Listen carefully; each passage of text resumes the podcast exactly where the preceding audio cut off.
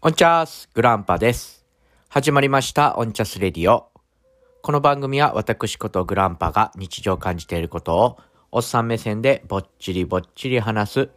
志低めの聞き流しラジオです。えー、本日はですね、えー、私の履歴書ではないんですけども、えー、私のですね、え、長所と短所をちょっとお話ししていきたいと思います。えーそれに絡めて、えー話せるエピソードなんかあればいいなと思いながら、えー話し始めていきます、えーよろしくお願いします。はい、えー、それではまずですね、えーこういうのは普通長所からやっていくんですけども、えー長所、ごめんなさい、短所で締めくくると、えー雰囲気が、というか気分が落ち込むので、まず先にですね、えー短所を言って、えー後で、えー長所を言っていきたいと思います。はい、すいません。えーっと、まず、えーちょっとですね、えー羅列っていうのかな、あ書き出してみました。えーまず、優しくない、えー意地悪、えーお金にルーズですね。あと、逃げ癖がある。面倒くさがり、えー字が汚い。えーさりげなくできない。考えすぎる。えー自分がない。甘えんぼ。えーというところですね。えーまだまだたくさんあるとは思いますけども、えーとりあえずですね、パッと浮かんだものはこれだけありました。で、えーと、よく登場する母からですね、えーいただいた呪いの言葉としてはですね、頭が硬い、融通が効かない、えーということですね。えーっと、ちょっとこのですね、呪いに反論させていただきますけども、えーまずですね、私は決して頭が硬くもないし、融通が効かなくもありません。むしろ、えー頭柔らかすぎ、えーあ、これはですね、えーっと、まあ、状況に応じてっていうことなんですけども、まあ、ある面では当然頭固いところはあると思うんですけども、融通が効かないっていうこともないですね。特に仕事の面においてはですね、え大変融通が効く方だと思います。もちろん決められた時間とかは、まあ、あと長所でも出てくるんですけども、時間を守るであるとか、えールールを守るであることに関しては、あ融通を利かす必要がないと思っていますので、僕はこの点に関しては、まあ、頭が硬いとかって言われる部分も、まあ、あってもしょうがないかなとは思いますけども、まあ、融通が利かせられる部分、えー例えば、まあ、接客業においてはですね、そういうことたくさんあると思います。えー、ね、あの、思い当たる方もいらっしゃると思いますけども、まあ、雇われ店長なんかしてた時なんかは、まあ、例えばね、コーヒー持ってってコーヒーをお客様がこぼした、じゃあどうするっていうのを時に、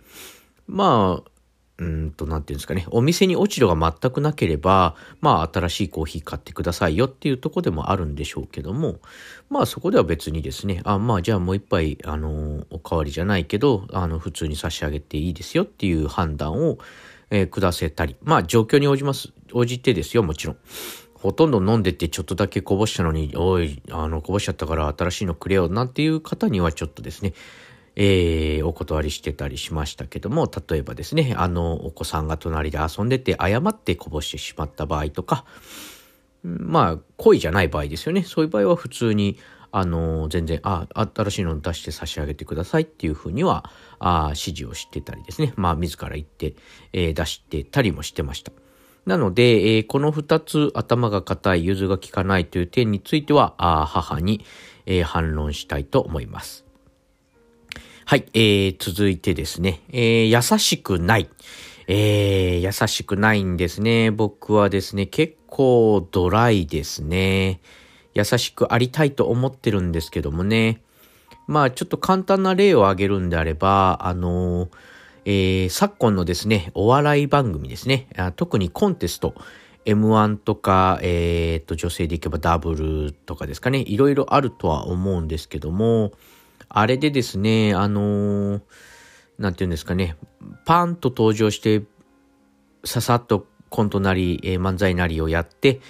終わり、はい、えーじゃあ何点、はい、終了っていう風じゃないじゃないですか。今は、そのお笑いの人たちの背景ですよね。えー、これだけ苦労して苦節何年、えー、やっとこのヒノキ舞台に立ちました。さあどうぞっていう感じで、えー、されるとですね、僕は大変ですね、これがですね、冷めちゃうんですね。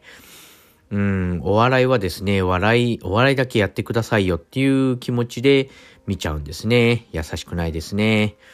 うん、まあ、うん、そうですね。どうなんだろうな。これがですね、どんな、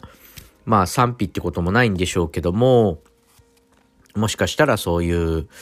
のもひっくるめて面白いじゃないかっていう方もいらっしゃると思うんですけどもね。僕はちょっとそういう背景よりはお笑いに集中して、そういう背景を聞くとですね、あの、笑えなくなっちゃうんですよね。あの、感情が入っちゃって、うんうん、苦労したんだね。うんうん、うん、面白いよっていう風になっちゃうんで、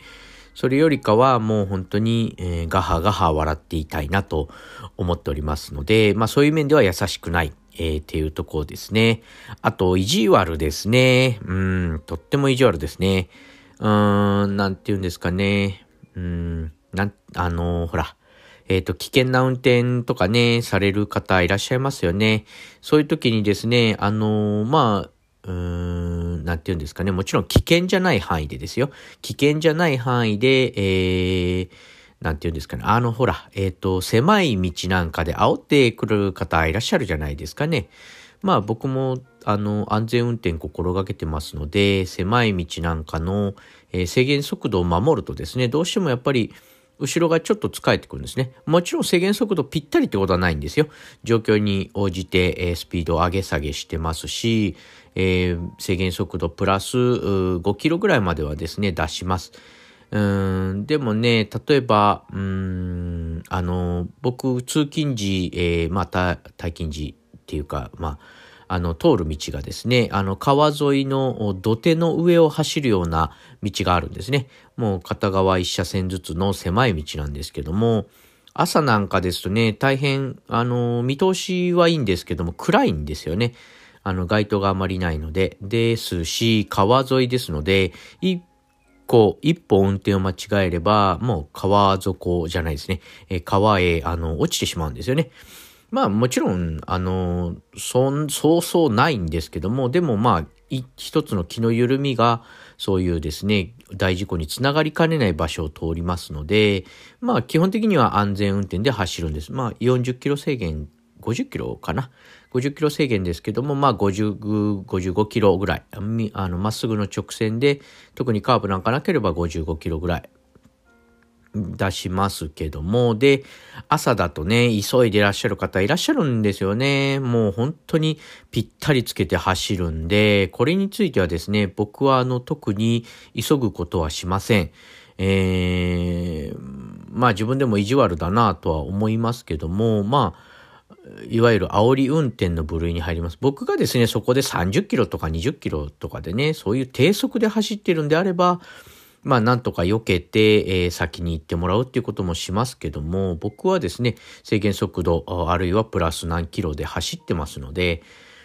まあ逆にね、その方が、まあ例えば50キロで走ってる僕を抜かそうとして、まあ対向車線ですよね。片側一車線ですので、狭い道で、えー、対向車が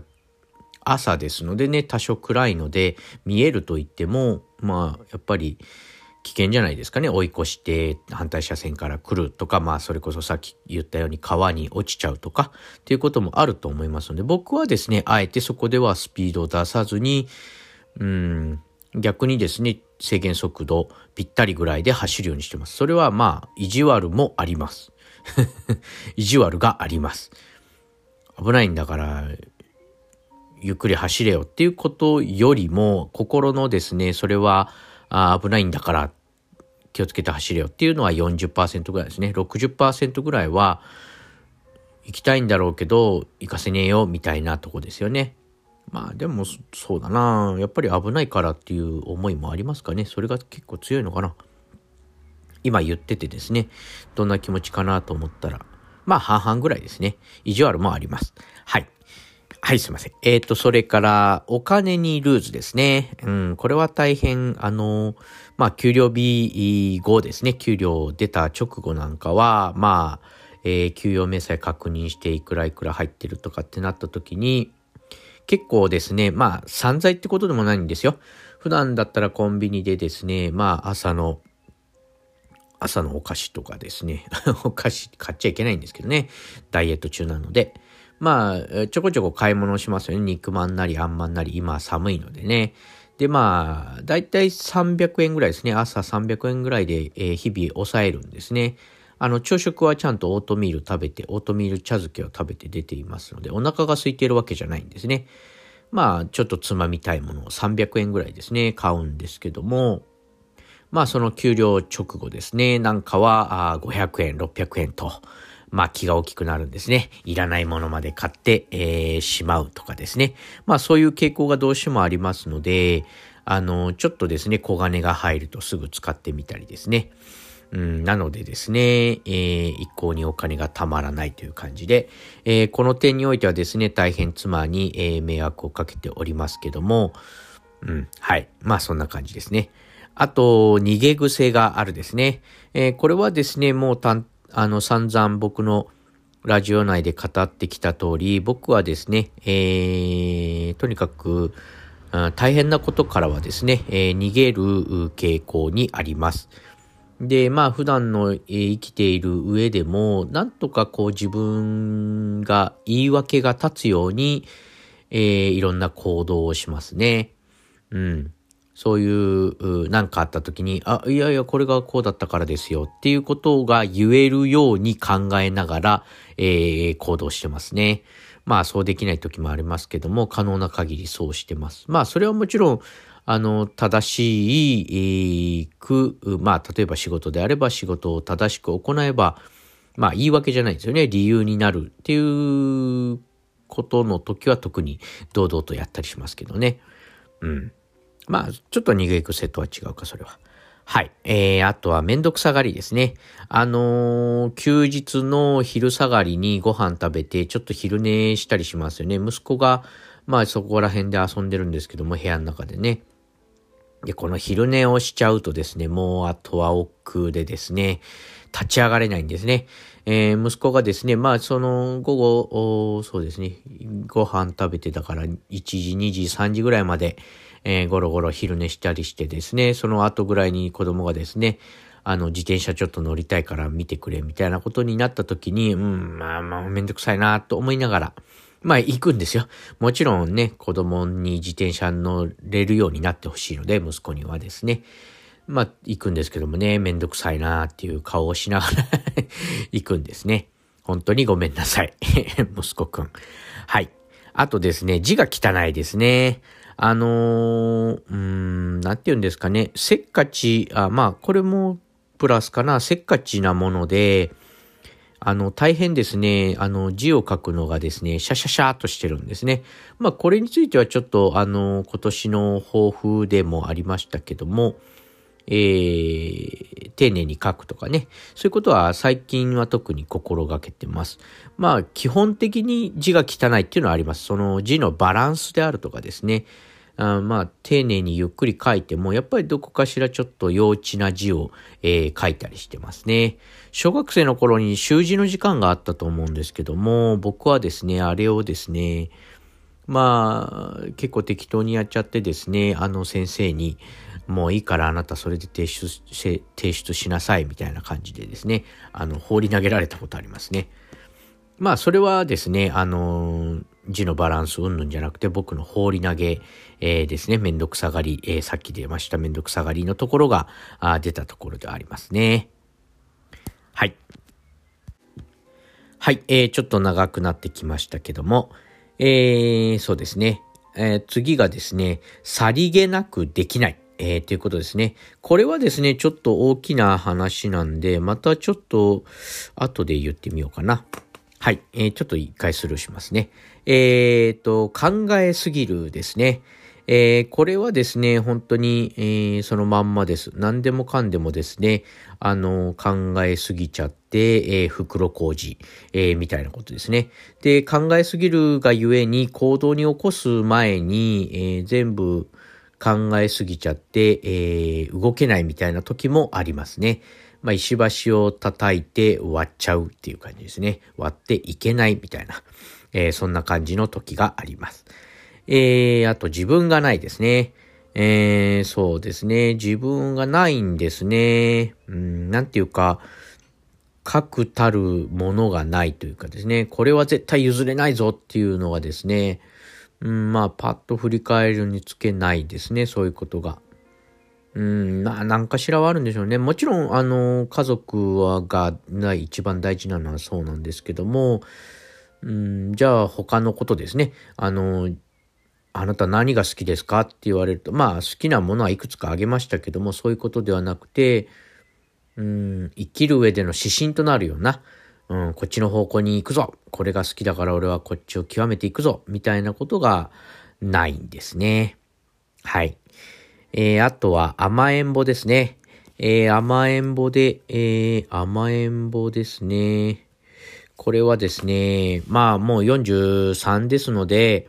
いい加減ビシッとしなきゃいけないんですけども、うーん、甘えん坊というはいうよりはですね、まあ人に頼りすぎるところはあると思いますね。うん。あの、本当に雇われ店長の時の話何度もしますけども、僕の、えー、っと、まあ、その、喫茶店立ち上げ、えー、もう1からのスタートだったので、アルバイトの募集も1からやったんですね。で、まあ、全くみんなスタートの人たち、えーに、あの、バイトに来てくれた人たちですね。の、まず第一声の挨拶で、僕は何もできませんので、えー、皆さんでできるところは、あの、助けていただければと思います。っていうことをですね、まず、あの、挨拶の第一声として、えー、僕を雇って、えー、くださっていた、えー、人に、えー、怒られた記憶がありますね。もっとしっかりしなさいっていうことですね。あとですね、えー、ちょっとさっき言わなかったかな。えー、傷つきやすいっていうのがありますね。えー、っと、これはどうなんだろうな。自己肯定感の低さとか、うんぬんとかかんぬんとかいろいろありますけども、やっぱり自分に自信がないっていうのはちょっとありますね。なので、ちょっとなんか言われると、しょぼーんって落ち込んじゃいますね。特にですね、あの、妻にですね、なんか言われるとすぐしょぼーんってなっちゃいますね。妻はね、そんなにあの責める気で言ってないんですけども、あれしてこれして、ああ、これができてなかったよって言われちゃうとね、しょぼーんってしちゃうんですね。うん。これはちょっと良くないですね。はい。はい。えー、っと、それでですね、さっきちょっと飛ばしましたけども、さりげなくできない、えー、っていうことですね。えっ、ー、と、これについてはですね、ちょっといっぱい、えー、思うところありまして、えっ、ー、と、例えばですね、まあちょっと最初仕事からいきますけども、あの、さりげなく人に、えー、注意することができない。えー、注意っていうか、あの、何かこう、まあアドバイスもそうですし、えー、違っていることを指摘ですね。間違っていることを指摘することがさりげなくできないっていうところがありますね。うーんと、指摘とはちょっと違うのかもしれないけど、まあ僕の話に出てくる僕のパートナーのおっちゃんですね。えー、がですね、貧乏ゆすりするんですね、車の中で。で、まあ、さりげなく言える人なら、ちょっとそれやめてもらえます？みたいなことで言えるのかもしれないけども、僕はですね、これが言えないんですね。うんと、それが言えない理由が、まあ、それで、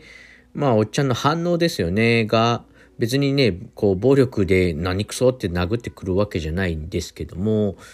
うん、それによって、まあ、相手が傷つくなり、怒るなり、うーん、ね、するっていうのがちょっと、うん、見えないから怖いっていうところがありますね。まあ、どういう反応するにしろ、まあ、この場合で言えば貧乏ゆすりっていうのはまあ癖ですから、癖を指摘するっていうのはね、やっぱりちょっと、うん、なんていうかね、まあ、癖で言えば多分自分だってね、あると思うんですよ。知らないうちにやってることが癖ですから、それでまあもしかしたら、そのおっちゃんの気持ちをむしろ、えー、苛立たせてることもあるかもしれない。だから、お互い様なのかもしれないから、言えないっていうところもありますね。うん、で、そうですね、そういう、まあ仕事上の指摘とかにしても、あ、あれこれ違いますよとか、あれ、さっきの違いましたねとかっていうのがですね、さりげなくできないんですね。うん、これはですね、本当に良くないことだと思うんですよね。まあそういう仕事上の間違いであれば、やっぱり指摘して次からしないように、えー、しないといけないんですけども、僕はどうしても、まあもちろんね、それで誰かがね、傷ついたり死んだり、そういう怪我とかですね、するようなことがあれば、それはあの、あの、頑張って言うようにしてます。だからその時がさりげなくないんですよね。さっきのちょっと危なかったですよ、みたいなことが言えなくて、うん、ちょっと、うん、嫌な言い方じゃないですけどね。今の危なかったですね。みたいなことが、こう、軽く言えないんですよね。まあ危ないことを軽く言わ言わなくてもいいんですけども、まあ他のそういうちょっとライトなことに関しては、あのまあ自分で気づいてくれればいいかなとかって思ってスルーしちゃうんですね。か、あのですね、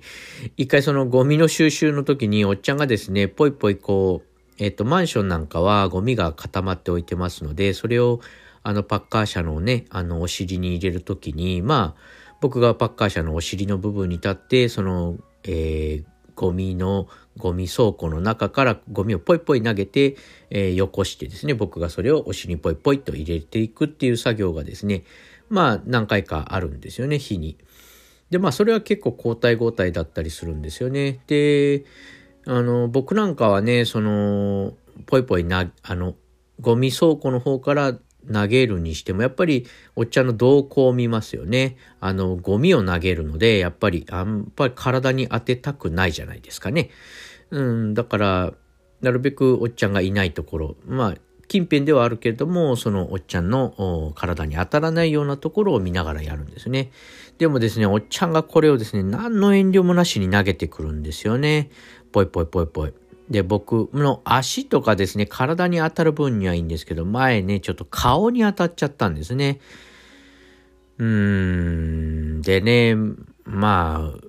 可燃ゴミだったけど、まあ、多少軽いものだったんでね、別に怪我がどうとかこうとかじゃないんですけども、やっぱり不快ですしね、やっぱりちょっとイラッとしたんですよね。うん、でもまあ、それでね、あの、おっちゃんが自ら気づいてくれて、ああ、ごめんごめん当たっちゃったねって言ってくれれば別に僕はそれで何を起こることもないんですけども、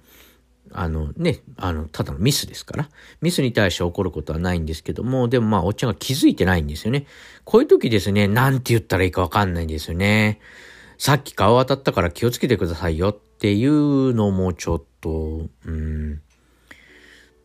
投げないようにしましょうか、今後っていうのもちょっと、うん、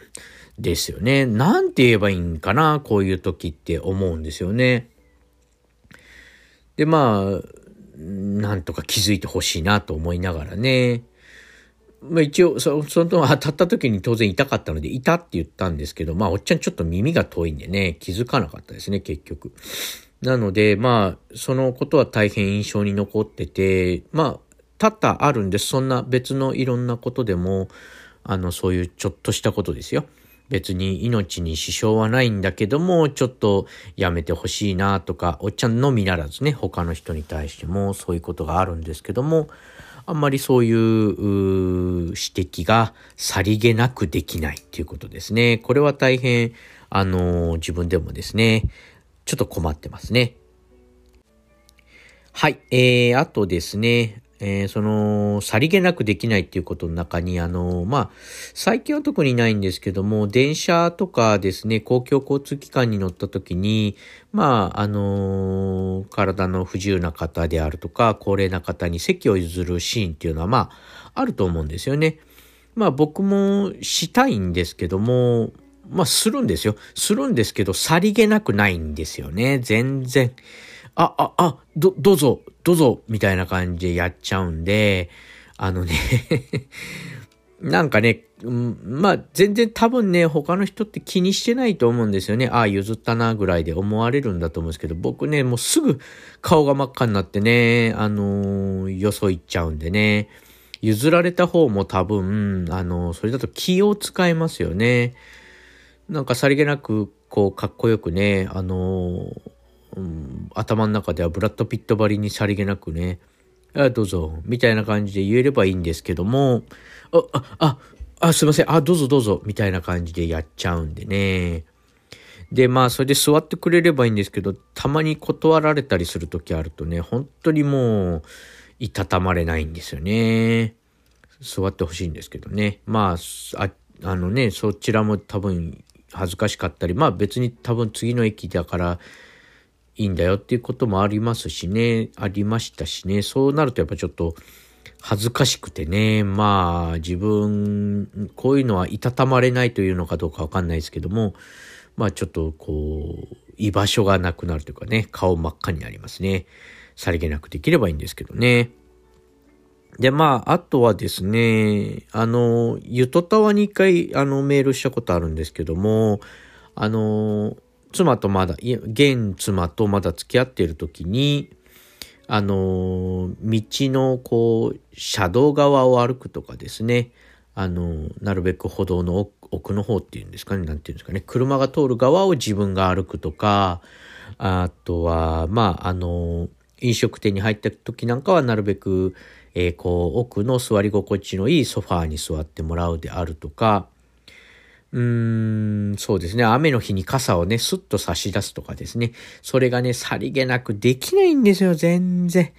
あの、さっきのね、席を譲ると一緒で、あ、お、お、うん、うん、みたいな感じで、あの、だから、そうされる方も多分ちょっと意識しちゃうんですよね。あの、まあ、道の歩き方なんかは多少、こう、妻も分かってくれてきているので、最近においてはその、妻が自らその車道じゃない方ですね、車じゃない側を歩くようになったんで、僕がすっと、えー、車の側を歩く。まあ、あんまりそういう機会も減りましたけども、夫婦で歩くっていうのがね、子供もいますし。まあ、なるべく、その、僕が車側で真ん中に息子で、えー、一番歩道側を妻っていう感じで、間に子供をサンドイッチして歩くっていう感じが増えましたので、そこら辺はまあできるようになったんですけども、うん、まあそれ以外についてもやっぱりちょっとさりげなさみたいなのがないんですね。ここはですね、あまり、えー、改善されないまま、あ来ておりますね。はい、えー、それでは変わりましてですね、えー、長所の方ですね、えー、言っていって、えー、いきたいと思います。え、今の変ですね。はい、えー、っとですね、よく笑う、えー、よく言えば、ほがらかですね。えー、楽観的。これはちょっといい変わりか賛否ですね。えー、よく食べる。えー、合わせて何でも美味しい。あとは健康ですね。えー、眼鏡です。えー、持病はありますけども、まあ、それ以外は健康ですね。えー、あと、決断が早いですね。これはですね、簡単なことに関してはとても決断が早いです。あと、時間はですね、大変守ります。えー、あとは思考が早いですね。えー、あとは、あ周囲に合わせる、溶け込むのがうまいということですね。えー、そんなとこですね。ちょっと言っていきますと、よく笑いますね。あのー、なるべくいろんなことを笑って、えー、済ませていきたいので、うん、いろんなことがありますけども、まあ、笑えることは、笑えないことは笑いませんけども、笑えるところは、あははって言って笑って、えー、なるべくこう、空気が、あの、ほがらかになるようにしてますね。なんかね、仏頂面してる人ず、ずっと仏頂面してる人がいるじゃないですか。仕事でも、プライベートはあんまりないかな。でもなんか怒ってるような。でもまあ話してみたら普通になんですよ。別に機嫌が悪いわけでもないのに、なんかブスッとしてる感じに、えー、なると、やっぱり周囲がね、あの気を使ったりしますので、まあ特にもうおっさんになってきてるので、あえてですね、あの、笑顔笑顔でやるようにしてますね。まあこれは意識せずともそっちの方が自分の中で心地よいのでそうしてますね。はい。えー、次は楽観的ですね。あのー、結構ですね、何でも大丈夫大丈夫って、えー、考えるようにはしてます。まあ先ほど考えすぎるっていうのはありましたけども、まあでも行き着く先は結局、まあまあ大丈夫大丈夫っていうことが結構多いですね。うん。まあまあ、そう、そうですね。はい。あとはですね、えー、まあ、よく食べる。何でも美味し。えー、っと、別にですね、僕の家系は、あの、特にあの三代、えー、美食家が続いていたわけじゃないので、自分のことを美食だとは思い、美食？なんですか？グルメか。グルメだとは思いませんし、特にですね、こだわりもないので、もうとにかく、あの、ご飯は美味しいです。何でも。で、あの、妻の出された料理に、あの、ケチをつけたことなんか一回もないですね。何でも美味しい美味しいと食べてます。あの、どうなんですかね？世間の皆様は、あの、僕のですね、古い友達に、その、まあ、結婚した人に対して、もうすごくですね、味のダメ出しをする人がいたんですよ。まあ、その現場を目撃したことはないんですけども、さも自慢げに、俺はな、これこれこういう味付けをしてきたから、これこれこういう塩の加減がどうとかって言ってやったんだよ、俺は、みたいなことを言っててです言っててですね、それはちょっと嫌だなと思ったんですね。で、まあ気に食わなければ調味料ドバドバ、あの、食卓に出されたものですね。をかけて食べるとかするんだよ、俺は。みたいなこと言っててですね。うん、それは別にどうなんだと思うんですよね。まあ、たまにですね、煮え方が甘くて、あの、人参が硬いとか、えー、まあそういう煮込み料理なんかで煮込みが足りない時はありますけども、別にそれでもね、出してくれてるものに対して文句はつけないですよ。むしろ妻はね、そういう時は、あの自分から、あれこれ硬かったかなっていうので、まあまあ、うん、まあちょっと硬いけど大丈夫じゃない？うん、美味しいよっていうのが僕の、えー、スタイルですね。まあ基本的に美味しいんでね、何でも。うん、僕はそういう風にしてますね。はい。えー、続いて、持病以外は健康ということですね。そうなんですよね。僕、あ、な、名前言ってないですね。多分病名。ベーチェット病っていう病気を持ってます。持病でですね。で、2ヶ月に1回、あの、病院で、えー、点滴を打ちます。えー、なんとかいう薬をですね、えー、入れて、まあ、体に循環させて、そのベーチェット病の進行を抑えるということをしてます。なんですけど、それ以外、まあ、それをしてるからかもしれないですけど、ですけども、それ以外はですね、本当に至って健康なんですよね。多分、まあ、パッと見だと絶対にそう思わないですね。これこの人は難病指定の病気を持っているんだっていうことは多分わからないと思います。うーん、まあ、あの、仕事内容も走る仕事ですので、うん、まあ、膝が壊れてる方、腰をいかれてる方、あの、周りにいっぱいいますけども、あの、自分の会社のみならず同業他社、えー、で、あの、その人たちをよく見かけますけども、足をちょっとね、びっこ、あ、びっこちっちゃいけるのか。足を引きずっていたりですね。ちょっと調子悪そうにしてます。まあ、若い方はね、バーッと走って取りに行ったりとかしてますけども、僕もまあ、比較的走り回れる方ですし、むしろ、あの、走って健康になりたいと思って、健康になりたいとかですね、あの、標準体重に落としたいので、えー、そういうふうにですね、あの、走り回るようにしてますし、走り回れる、えー、肉体ではあります。まあ、あどうですかね、内臓関係はね、自分では見えないんですけども、その、あの、え、2ヶ月に1回か、8週に1回行く病院で、そういう、えー、血液の検査とかですね、尿検査なんかしますけども、まあ、レントゲンも、えー、胸のレントゲンも半年に1回ぐらいは取りますけども、特に、えー、問題なくやっておりますので、まあ、比較的、え健康な方、まあ、健康っていうとおかしいんですけども、え体は強い方じゃないかなと思っております。はい、えー、続いて、決断が早いですね。えっ、ー、と、これ、ライトなことっていうふうに言いましたけども、あの本当にですね、あの早い方だと思います。まあ、男の人だったら多分そんなに、えー、ね、あの意識せず早いんだと思います。あの、ファミレスなんかでね、メニュー決めるときに、あ、これ、あ、これ、あ、これっていう風に、結構早く決められます。他にもですね、何かな。まあ、選択ですね。本当に軽い。まあ、全然人生に関わりないことであると、取り返しがつくことですね。それに関してはですね、パッパパッパ、えー、決断することができますね。はい。えー、っと、あとはですね、時間を守るですね。えー、時間についてはですね、本当に僕はですね、あの、仕事を、まあ、して、し始めてからも、まあ、学校においても遅刻をしたことはですね、全部合わせて多分、まあ、両手で足りるぐらい、両手で収まりますね。10回ないと思いますね。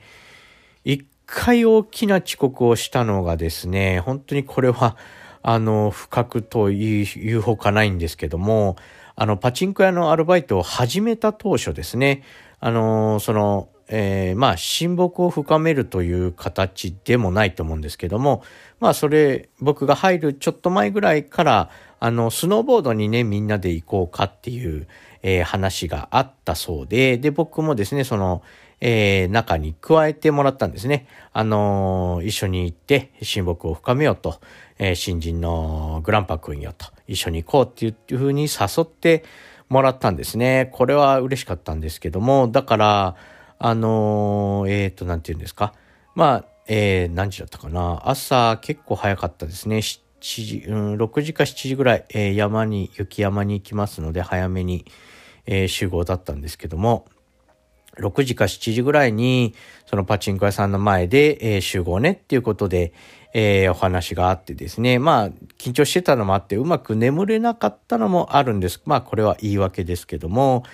でですね、起きたらもう8時とか9時なんですよね。悪いことに、その、入りたてだったので、あの、僕の携帯番号ですね、とかを誰も知らなかったんですよ。そのメンバーの中では。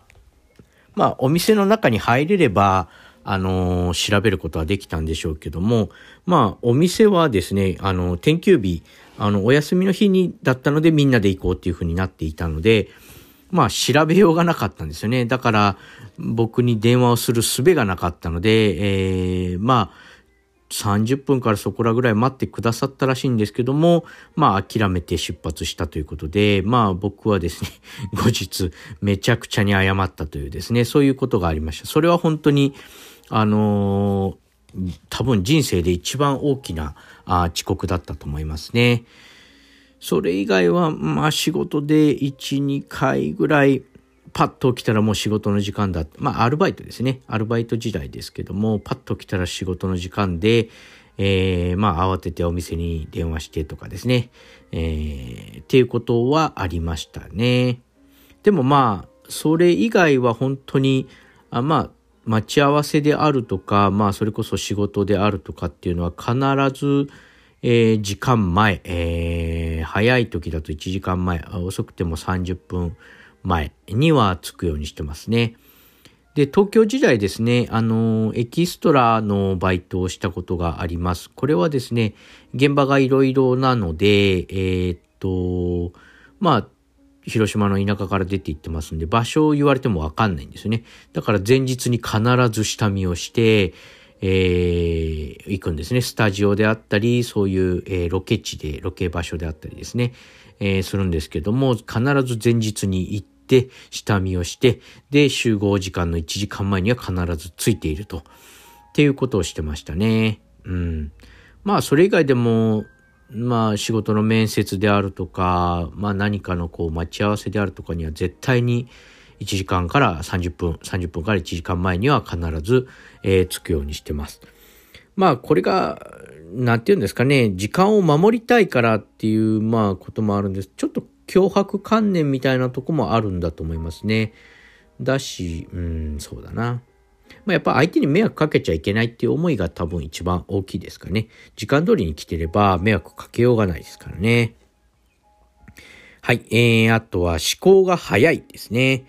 えー、これについてはですね、まあ、早いだけです。えー、思考が深いとか、思考が正確であるとか、っていうことではないですね。とにかく、何かこう事象が起こった時にパパパパッと考えることはできます。それが正解であるか不正解であるかはわかりませんけども、まあとにかくパパパパッと瞬時にいろいろ考えて、まあさっきも言ったけども、ライトなことであればパパパパッと決断を下すことができますね。はい。えー、あとは、周囲に合わせる、えー、溶け込むのがうまいっていうことですね。えー、そうですね。まあ、あの、本当に、周囲に合わせるですね、話題であるとか、そういう空気ですね。空気を読むのが、まあ、比較的うまい方じゃないかなと思います。うん。その相手相手で話し方、キャラクター、えー、をですね、変えることができますね。まあもちろん自分のできる範囲でですけども、うん、だから、そういう面で、そういう初対面の人と、まあ、え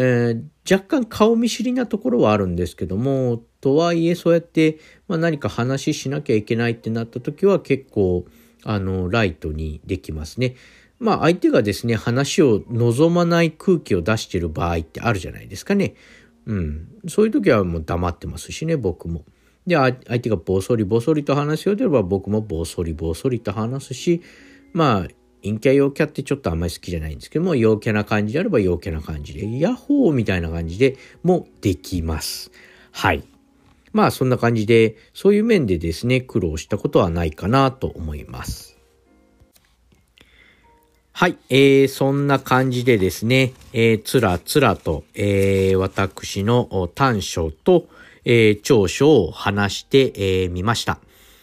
えー、どうですかね。まあ、長所と短所って結構ね、そのまま表裏一体、えー、だったりしますので、長所だと思っているところが、えー、実は人によっては短所に思われてしまったり、逆もしかりですね。短所なところが長所に感じて、感じられていたりとかですね。うん。それはですね、まあ本当にわかんないです。まあ自分でこう考えてみて書き出してみると、まあこんなとこかなということで。でまあとにかくですね、自分のことをまあもう卑下するのはね、もういいかなということで、もうちょっと自分自身とこう向き合ってですね、まあ短所は短所として、えー、なんていうんですかね、迷惑かけなければあの人にですね、人に迷惑かけなければそれはそれとしていいんじゃないかなとも思いますし、私は私で、えー、自分をですね、受け入れて、えー、あげたいなと思いますね。はい。えー、皆さん、長所短所ございますでしょうか？はい。えー、そんな感じで、えー、本編の方は終わっていきます。はい、えー、続きましては、ダイレクトメッセージ紹介のコーナー、どんどんということで、えー、我らが、ポッドキャスト界の父、アマンさんから、えー、またまた、ダイレクトメッセージいただきました。えー、アマンさんいつもありがとうございます。えー、ということで、早速読んでいきますね。えー、48回聞きました。グランパさんの、あの時もし別な選択をしていたら的な気持ち、わかります。私は少し違いますが、子供の頃、例えば、今 A と思ったけど B と思うこともできる。これは運命は決まってなくて選ぶことができるのか、それとも、えー、このように思うことさえ全て決まっていて自分は選んでいるつもりだけど、実は運命の台本に従っているだけなのか、そんなことを考えてました。えー、と、いただきました。えー、アマンさん、ありがとうございます。はい、えー、そうですね。あのー、そう、あの、運命、あの、あれなんだっけ、えー、取り留めもない因果の話ですね、をしました。えー、その、運命っていう言葉っていうのは結構、えー、簡単に使いがちですけども、その実何も、えー、つかめないですよね。うん。まあ、人生をまあ列車に例えるならば、レールが、え A と B と分かれていて、A という道を選んだけども、まあそれを選んだのは、は、自分なのか、はたまた運命なのか、運命がそう選ばせたのか、あ B に行っていたらどうだったのか、っていうことをですね、あの、考える日々が結構ありますね。考える日々っておかしいですかね。まあ、そういうことをですね、考えるのをやめられないし、うん、まあ、あの、やめちゃいけないと思うんですね。そういう考えることを。うん、僕の場合はですね、そういうことで、えー、なんかこう、いろんな、あことがですね、ありがたく思えたりもしますし、うん、まあ本当はね、後悔をすることばかりになっちゃうんで、僕の場合だとですね、そういう、えー、B の方が良かったのかなとかって思ったりすると後悔も多いんですけども、でもまあ、なるべくですね、自分の選んだ道が最善であるっていうことはですね、えー、信じたいですよね。まあそれをですね、選んだのは自分なのか、はたまた運命という、まあ巨大な何か存在のようなものがあるんであれば、それが選ばさ、選ばせたので、え選ばせたのか、ということですね。うん、これについてはですね、本当に答え出ませんのでね。うん、まあこれからもですね、どんどん多分考え続けるんだと思いますね。はい。えー、アマンさん、えー、改めましてありがとうございました。はい。えー、それではエンディングに入っていきたいと思います。えー、どうですかね皆さん、えー、短所、長所、ございますでしょうか。えー、そういうのね、あんまり日々、あの、生活していく中であんまり考えないと思うんですね。それこそ履歴書を書くときに、履歴書に、あの、長所、短所書く欄ありますけども、まあ、書いてみるとね、長所は短所の裏返しであったり、短所は長所の裏返しであったり、ね、えー、いろいろありますけども、まあ、ね、そういうのもひっくるめて自分という人間、あの一つの個体である私という、私グランパという人間でありますので、まあさっきも言ったけども、まあなるべくこう受け入れてあげたいですね。自分のことはですね、認めてあげたいと思います。はい、えー、それとですね、えー、実はですね、今回で、えー、オン50になりますね。もうこれもですね、あのー、一重に、えー、あの、聞いてくださってる皆さんのおかげですのでですね、あの、大変嬉しく思っております。自分がですね、あんまりここまで続けられることってあんまりなかったので、えー、続けることができて、えー、良かったかなと思ってます。自分の新たな一面もね、あのー、出てきたというか見えてきてですね、うん、そういうのも面白いですね。うん。多分まあ、しばらくはやめないと思うんですけども、まあ、ちょこちょこやっていきますので、えー、これからもですね、ぼっちりぼっちりお付き合いいただければと思います。はい。えー、そんなこんなで、えー、メールアドレスが、おんちゃすアットマーク gmail.com、onchs アットマーク gmail.com ですね。ちょっと危なかったですね。えー、メールフォームは概要欄に貼っておきます。えー、ツイッターやっております。グランパアットオンチャスラジオで検索していただいて、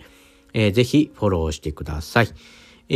ー、ダイレクトメッセージなんかもお待ちしております。あと、ハッシュタグはオンチャスですね。何かつぶやいていただいて、ハッシュタグオンチャスをつけて、えー、つぶやいていただければ、私が返信に上がります。こちらは本編内では取り上げませんので、お気軽に、えー、つぶやいていただければと思います。はい、えー、50回目ですね。えー、一応節目の、えー、回となりましたけども、えー、今日もですね、だらだらと、えー、話す感じになってしまいました。いつも通りですね。えー、今日はちょっと長くなってしまいましたけども、えー、長い時間、えー、お付き合いいただきありがとうございました。それではまた次回。ほいじゃあね。